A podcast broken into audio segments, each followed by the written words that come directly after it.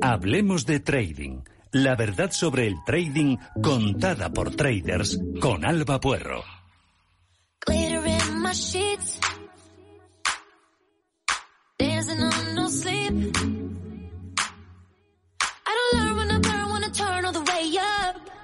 Pues pasan los tiempos y cambian los mercados y las personas, pero no cambian los timos. Tenemos que hablar de un timo que se remonta a 1854, llamado timo del entierro, en el cual es una estafa que consiste en hacer suponer que hay un tesoro escondido en alguna parte y que ese tesoro se puede liberar a cambio de adelantar una suma. Esas ha habido muchas variantes a lo largo de la historia, el timo nigeriano, y ahora parece que tenemos una nueva variante, pero en modo criptodivisa. Nos la va a contar Alba Puerro de Sala para Traders, que ya está aquí con nosotros. Cuéntanos cómo ha evolucionado este timo de la estafa nigeriana. Buenísimo lo que acabas de decir desde 1854. Y en los cafés de la Puerta del Sol ya se hacía este timo.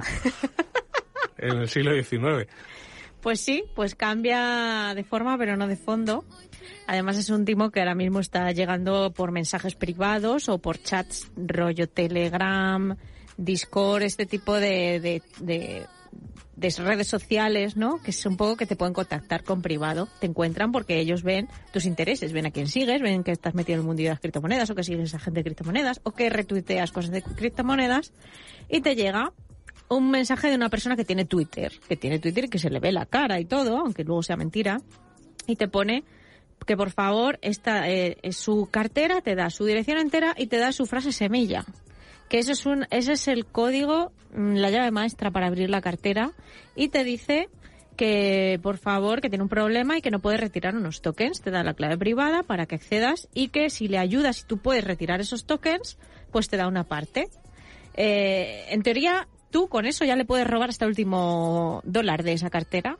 Pues si tú eres malo, entre comillas, dices, vale, genial, cojo y me retiro todo mi dinero porque me has dado todo tu clave, tus, tus claves, la wallet y todo.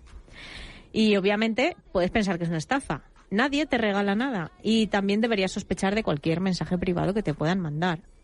Y en este caso, bueno, pues no hay nada extraño porque, bueno, es una persona que tiene un perfil, te está dando su frase semilla y demás. Entonces, ¿qué es lo que pasa? Nos pide ayuda porque no puede retirar. Suena un poco raro. Como lo de Nigeria y como todo. Tiene 7 millones de dólares, pero necesita 600 dólares para la comisión. No tiene Binance Coin, que son los necesarios para retirar ese dinero. Entonces, a nada que tú le envíes 300 dólares en Cake o en Binance, podrías retirarlos. Eh, para sacarlo, eh, lo metes, pero eh, desde el momento en que tú envíes Binance Coin, automáticamente se activa un bot que detecta esa transacción y te lo retira de esa cartera a otra. Vamos, que la cartera que te han dado está contaminada. Entonces, pues esto se aplica para carteras frías, no, también eh, mucha gente, mucho mercado de segunda mano y muchas de estas carteras frías, que son dispositivos que están fuera, están contaminadas con lo mismo. Entonces tú que compras esa cartera fría de segunda mano, metes ahí tus Bitcoin y hay un bot que está asociado a eso y automáticamente te lo retira a otra cartera que es anónima y ya has visto el dinero. Entonces, bueno, pues esto es lo que queríamos comentar. Es una evolución del timo que yo estoy diciendo, ¿no? Porque primero eran cartas sobre la existencia de un tesoro Luego fueron correos eh, electrónicos. y ahora es el Telegram y, utilizar las cuentas de Y Twitter, y Twitter, Twitter con perfiles de Twitter y si estás en Discord, esa persona tiene un perfil de Discord y si estás en Telegram, esa persona tiene una esta de Telegram que te pide ayuda porque sabe que tú estás un poco también en, el mundillo enterado y, y, también son cantidades que dices, venga, voy a probar, así me quedo, le ayuda a esta persona porque bueno, 300 Binance Coin, pues no es mucho, ¿no? No es mucho, 300 tú, 300 otro, 300 otro, esta persona se está haciendo de oro. Está retirando muchas criptomonedas a unas carteras que no, que nadie va a encontrar. Entonces, mucho cuidado. Mm, no, no sabemos ya qué más hacer.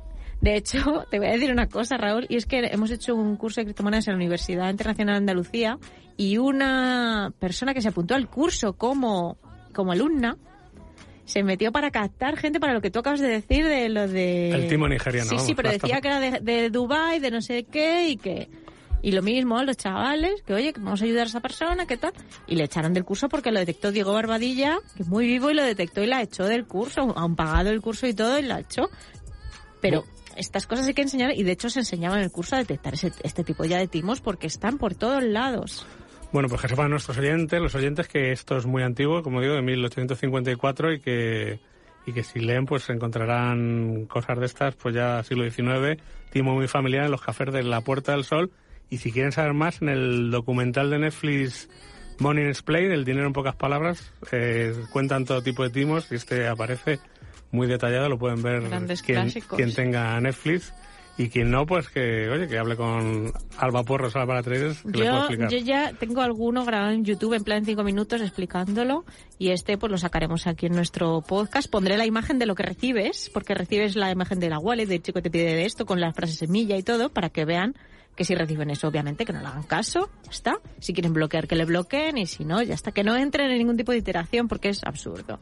Pues habla porro, ya lo saben. Muchas gracias por estar un miércoles aquí más con todos nosotros y bueno, te esperamos la, el próximo mes de septiembre ya. La temporada número... Uf. Ni lo sé, ni me acuerdo. un placer, claro que sí. Nos vemos en septiembre. Feliz verano a todos. Gracias.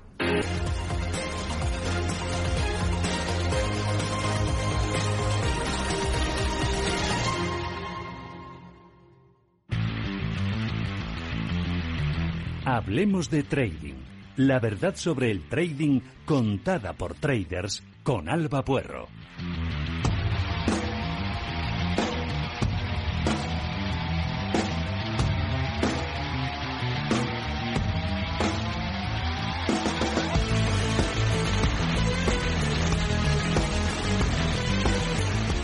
¿Cuál es el peor enemigo del trading y del trader? Pues nosotros no vamos a pontificar aquí, sino que se lo vamos a preguntar a Alba Porro y se lo vamos a preguntar sobre todo a sus seguidores en Twitter. Alba, buenas tardes. Hola, buenas tardes. Porque creo que has hecho una encuesta, ¿no? Y, sobre cuáles eran los peores enemigos de los traders y tienes ahí unos datos muy interesantes. Cuéntanos. Pues sí, hemos hecho una encuesta. ¿Cuál crees que es el peor enemigo cuando haces trading? He dado cuatro opciones de respuesta y la verdad que tenemos que agradecer a todos los seguidores porque han participado casi 700 personas, 660 votos y hay un ganador claro. Tenemos cuatro opciones que son la soledad, el ego, la impaciencia o el miedo a perder. Y al final ha ganado, ¿cuál crees que ha ganado, Raúl? No sé, el ego. ¿No? Mm, no, la impaciencia. Y además, eh, gran ganadora porque con un 51,2% de los votos ha barrido a lo que es el, el resto de opciones, que también tienen mucha participación, también son importantes, pero es, verdad que los traders han volcado en, esta opción como su, su mayor de los males, ¿no?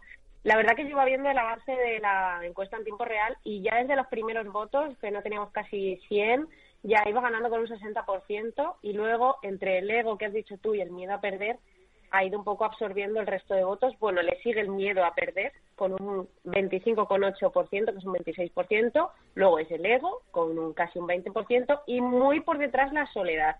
Se ve que la soledad no es un enemigo que, que les marque mucho a la hora de hacer trading, porque es verdad que con todo esto del FinTweet, eh, las redes sociales, canales de Telegram, academias y demás, o vídeos y eso, es verdad que, que, es, ahora mismo los traders sí que se enfrentan solos al mercado. Al final eres tú el que toma la decisión solo, ¿no? Pero sí que te puedes ver más acompañado o puedes eh, tener una referencia de otras personas o otros traders sobre a lo mejor alguna duda que tengas y eso no les ha marcado tanto. Sí ha marcado más la impaciencia. Y voy a comentar aquí muchas cosas y puntos interesantes que han ido diciendo pues eh, nuestros seguidores y oyentes también Gemma Mascaro comenta sin duda la impaciencia y el problema es que la impaciencia quizás esconde a los otros enemigos. Tiene bastante razón. Eh, pone otra persona, para mí el ego sin duda creo que englobaría a todas las demás y la mayoría de sesgos y problemas emocionales en el trading, en mi humilde opinión. David de la O nos ha comentado también. Y mucha gente, yo diré la ansiedad, pero votaré la impaciencia porque es parecido. El socio, el socio Carlos nos ha dicho esto. Otra persona aprendiendo ha dicho que creo que la impaciencia puede desembocar a cualquiera de las otras opciones. Y es que es verdad, quizás eh, la impaciencia y el miedo a perder se pueden fusionar un poquito. Porque tú muchas veces cierras una operación porque ya tienes miedo, está avanzando, está en positivo y tienes miedo un poco a perder y, y te hace cerrarla, es un poco mezcla de impaciencia, pero pero están ligadas. Así que nada, agradecer a todos nuestros oyentes la participación. Ahí están todos los comentarios. Mm, han dado en el punto muchos. De hecho, hay un comentario que Siru, arroba Sirudax, dice cada fase y según la experiencia tiene sus enemigos. Esto también es muy clave. Cuando estás empezando al principio de todo, tienes más miedo a perder. Quizás no has controlado tanto el ego. Y luego cuando vas avanzando un poco en la operativa ya eso lo tienes un poco más dominado y tienes que trabajar más la impaciencia de esperar a tu operativa. Bueno, pues aquí lo vamos a dejar, Alba. Eh, bueno, pues quien quiera leer la encuesta en arroba, ¿no?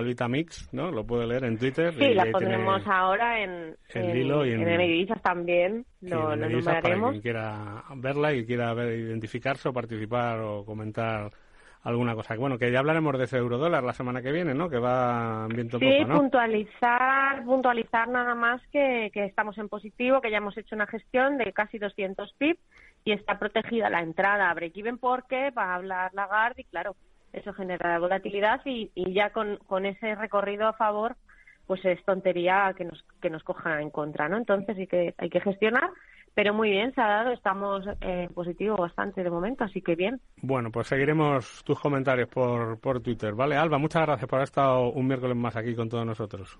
Un abrazo a todos. Gracias.